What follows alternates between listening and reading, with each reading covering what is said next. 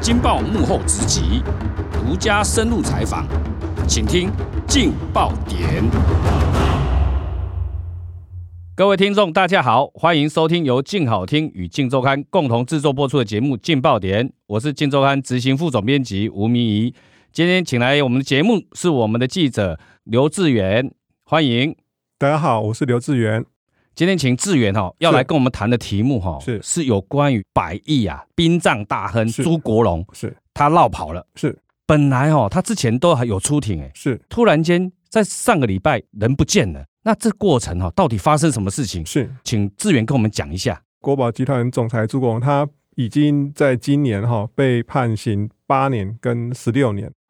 他本来是每天的晚上七点要去他住家附近的派出所报到，九月七号之前哈、他都每一天都有去。可是呢，接下来他就不见了。那不见了以后呢，法官就开庭啦、就请他来出庭，问他为什么没有去报道。但是他也没有去出庭啊。九月十四号，法院就开庭，他也没有去，只有他的律师去了哈。他律师去就说都联络不上朱国荣了。那警察知道他不见了以后，是不是有开始查他到底去了哪里？是哎，有没有去调监视器画面看一下？当天去报道完之后，他的身影，最后一个身影出现以后，他的那整个足迹到底怎么跑啊？当天哈，他提早哈，本来是七点报到，他是三点报到。警察这边有去查了哈，先去嗯问他的前妻哈，其实他已经离婚，但是他还是跟前妻住在一起。那前妻说我们也不知道他去哪里啦。嗯那目前警方哈跟检察官这边是有在了解说到底他是去哪里了。那我们有收到讯息哦，说他应该是已经逃往海外去了。听说你有掌握到一些独家的内幕，就是是有人直击哈，是朱国荣在那一天最后一次到派出所报道完之是后哈，大概八月间的时候，有人目击到他在一些渔港出现啊，是。他报道之前哈，就是他消失之前啊，密集在北部的一个游艇码头哈出现啊，有人有看过他，因为他其实朱龙长得蛮高的哈，那其实蛮明显，那就发现他在那边。接下来在九月初的时候，甚至对有发现说朱国荣出现在一个豪华的游艇上面，哦，那根据目击的形容哈，是那他在上面到底都做了什么事情，跟谁在一起？当时其实蛮明显的，他是带了一个正妹啦，哈，那一个正妹哇大概三十几岁哈是，看三十岁左右，那还有一个刚出生哈的婴儿哈，那你婴说儿是朱国荣的小孩吗？我们的了解应该是他的小孩哦，是一个男生然后刚出生的小 baby。那他就是带着新欢啊、哦，这个对正妹，还有一个小儿子，在一个游艇上面。那在场的还有一个超跑达人之称的叫周泽南，他们一同在游艇上面是哇，这这就很悬疑了。哦是第一，朱国荣今年是已经七十岁了，是，那他还可以在这个时候哈，逃亡前还可以先生一个小孩。是那这个周泽南哈，是又扮演什么角色哈？周泽南他本来就是呃经营呃超跑的保险，那也有组对一些超跑团，就是带国内的有钱人嗯啊、哼去海外开超跑。嗯哼那他最近就是也密集跟朱国荣有一些互动啊，除了在游艇上一起出现之外呢，嗯哼朱国荣呢，他旗下有一个公司叫松冈公司。嗯哼，那朱国荣在九月七号不见了以后，九月八号就隔天呢，周泽南就变成是松冈公司的董事长，也就是朱国荣集团旗下公司的董事长。这等于是朱国荣在逃亡前哈，已经是有点超前部署哎。是他等于计划蛮久的，是先是类似探勘路线一样是去渔港，是一直在游艇那边出现。是那你看啊，一走，松冈负责人马上变成了周泽南。是，是那这个整个的计划，它的目的是什么？看起来朱国荣他要逃亡，好像应该是布局蛮久了哈。但因为游艇都是有钱人才玩得起嘛，一艘船随便都是几千万啊、上亿嗯的了哈。那当然，在出港的查验上，或许就比较松散一点。那再加上朱国荣他又常常去，大家就不会想说他是要逃往海外了。那这等于是松懈那个海巡的一个好是新房嘛是哈。这个是有可能的，是那依照目击者啦形容，是有看到他上的那一艘船是非常大吗？，是，嗯，据我们的回报是说，它是八十五尺哈，八十五尺是一哇那个是相当蛮大的蛮大船的哈，它可以有一些餐厅啊、厨房、房间，应该是这么大的船是一应俱全哦，所以可以在上面生活个一阵子是没问题。所以它基本上是可以跑远洋的。是是是，哦你可以跑到菲律宾哦哦，，东南亚那都没有根问题。据你掌握的消息，是就是目击者回报跟你分析的消息，是它是已经搭到哪里了？我们研判呢、啊，就是说从种种的迹象研判哦，跟我们的讯息，它应该是搭了这艘船哈、嗯哼哼，那出海，朱拱现在应该是平安抵达菲律宾，啊，所以这艘他之前哈、曾经是搭的这艘豪华游艇啊哈、是他现在也就在菲律宾吗？是，据说它是停放在菲律宾，那应该也不会再开回来了。那重点是说哈，他为什么要出此下策？因为他在台湾，他的事业版图还有是一些资产啊、公司啊都在台湾啊，是啊，是怎么突然间会有一个这么大的转折啊？是，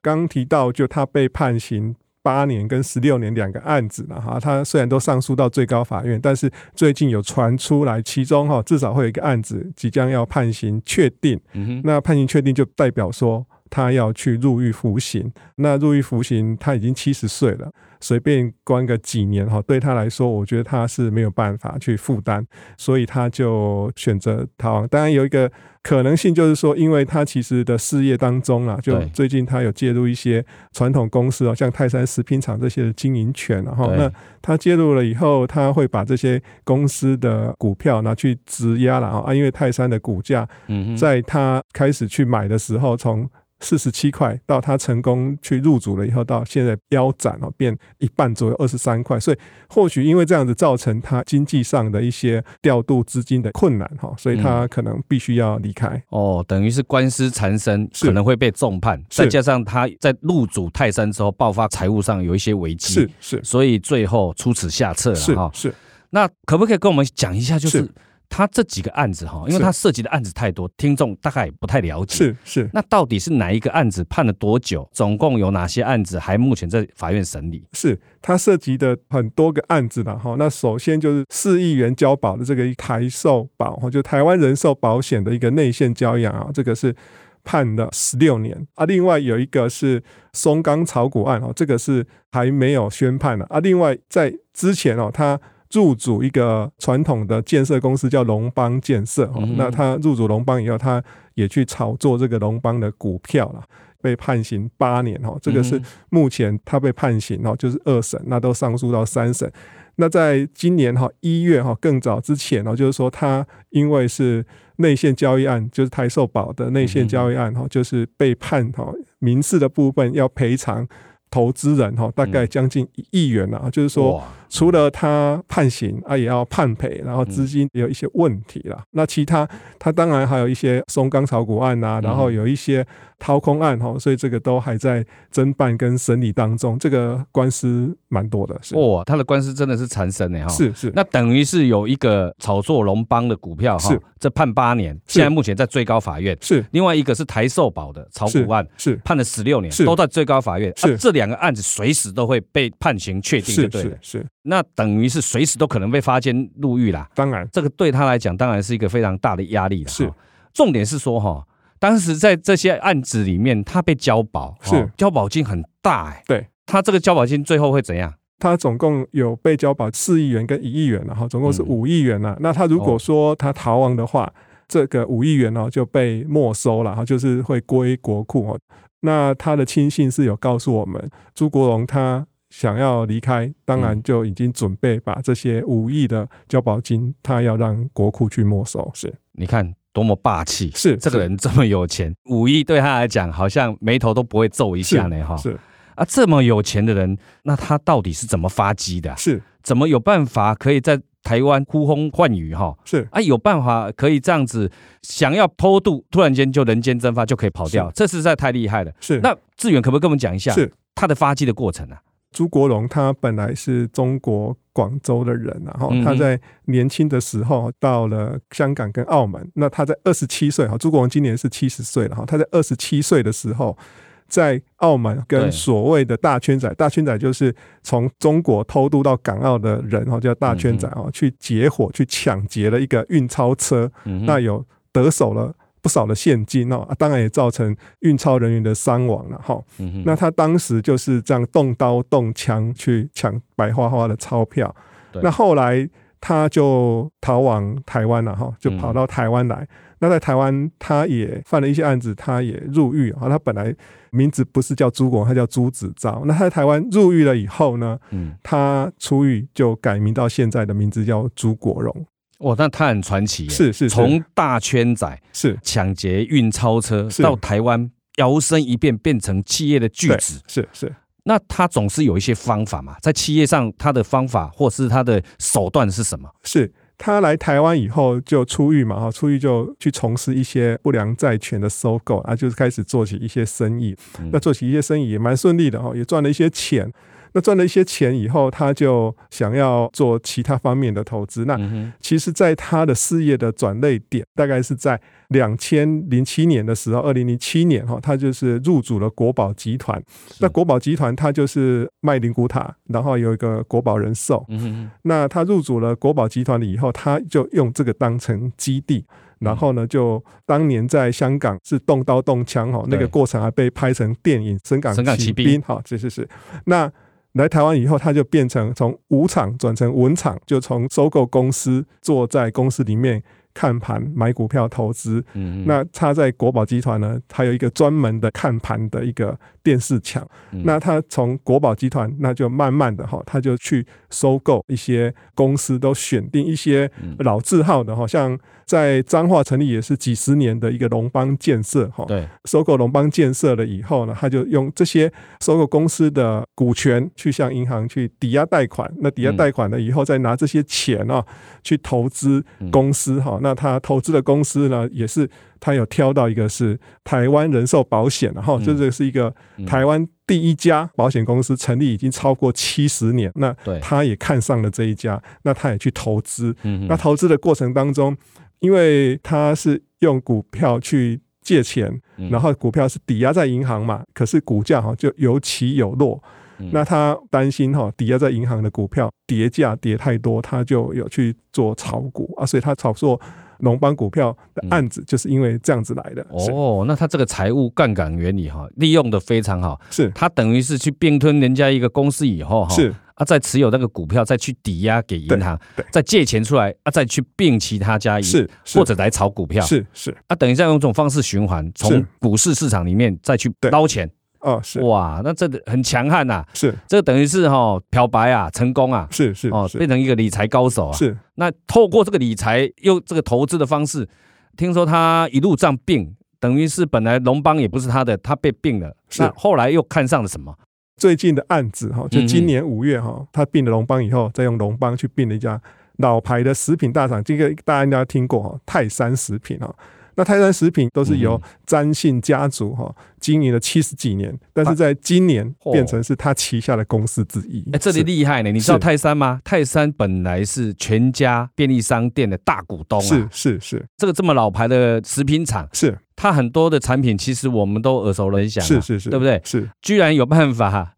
被他入主成功，是那这就很怪啦。他这个入主好不容易入主成功，突然间就因为这样子，可能官司要被重判之后就跑掉了。是那我们知道说哈，他的整个财务状况非常的，就是因为并购炒作股票致富嘛。是哈，听说他的女人在他身边的女人不少啊。是，他其实跟前妻已经离婚，但就是还住在一起了哈。那是他身边有一些正妹哈，就是女密友，甚至专业的经理人都长得非常漂亮。是是是，那刚刚提到就是说，他在今年八月跟九月的时候哦，都是带着一个三十几岁的正妹哈，还嗯嗯有他的小儿子哈，所以他身旁的女人哦是都是正妹哈，啊都女人缘也非常的不错。啊，从来没有缺少过的。对，是是是听说他对旁边的人都非常的慷慨是哦，除了律师费都有付以外，哈、是听说这个所谓的新的女友哈是，帮他生了一个小儿子啊哈，是他在信义区也砸重金帮他煮艾草啊，是。哎，其实他的员工对他都蛮向心力很强，因为他其实对员工蛮照顾的啦。对哦那他对身边的女人哦，也都是让身边女人都服服帖帖啊，嗯哼就是说还跟啊、呃前妻住一起，那跟现在的新欢呢，生了小孩，那他也是很照顾，就是买了。刚刚副总提到说，在信义区，我们了解是应该是超过一亿元的一个豪宅哈，他是一眼哇，，对买给他的呃这个新的女友跟小朋友住嗯哼是所以我就说他哈、成功，哎也、不能说成功了哈， 因为他从神港骑兵里面的大圈仔捷运超车是，啊，来台湾摇身一变，变成企业大老板对，啊，透过股票的操作啦、是并购是哦，是所以他满手是现金呐、啊，是，所以是对身边的人都非常的慷慨啊、是大方，所以连交保金五亿他都没看在眼里，随便就，因为他一旦偷渡，一旦弃保潜逃，是这五亿就没收了。是所以这一路一上来哈，真的是制造了非常多的传奇故是事啊。是那我们也不能想说哈，他因为要重判就逃跑了，是那政府到底还有什么方法可以把他抓回来？或者说这种东西是不是凸显我们台湾还有一些监控上面哈是有一些毛。当然是病啊？是他二零一六年本来是被收押的了哈，那后来法院就让他用四亿元啊，先四对对亿元交保。那交保以后就是给他限制出境。那所谓限制出境，就是说你要去搭飞机或者是要出港口嗯哼查验的时候你就出不去。但是我们提到，就是说他如果搭豪华的游艇哦，很可能就会跑出去。那目前法务部跟司法院是去年是有推成立了一个科技的监控中心啊，就是可能透过比如说你戴一个电子手表或者是是什么样的设施在你的身上啊，当你离开一定的范围哈，就会被发现。但是目前可能因为人力的关系啦，只有适用在性侵害案件的当事人身上，像朱国荣这样子的金融犯罪哦是没有啦，所以他跑掉应该也不是什么困难的事情，是我觉得可能是宣导不够哈，是因为一般听众也不知道说，原来台湾现在目前有科技监控这个东是西。是是如果你有犯重大案件的哈，是重大刑犯的哈，是那你应该用电子监控，它是类似有点手表的方式是是戴在你身上，是随时我们就可以保持监控，他到哪里我们都会知道。对，那司法人员都会掌握他的行踪，是他跑掉的几率就不高了是啦。所以我觉得这个应该要再加强宣导一下是是哈。如果法官早一点知道，因为是你已经要重判他，如果能够裁定让他戴这种电子脚镣啊是、电子手环啊，是应该防逃的机制会比较成功啦。是，那今天非常高兴哈、我们刘志远来跟我们分享这么精彩的一个题目哈、是也感谢各位听众的收听，也请持续锁定由静好听与静周刊共同制作播出的节目《劲爆点》，我们下次见，拜拜，谢谢，拜拜。想听爱听，就在静好听。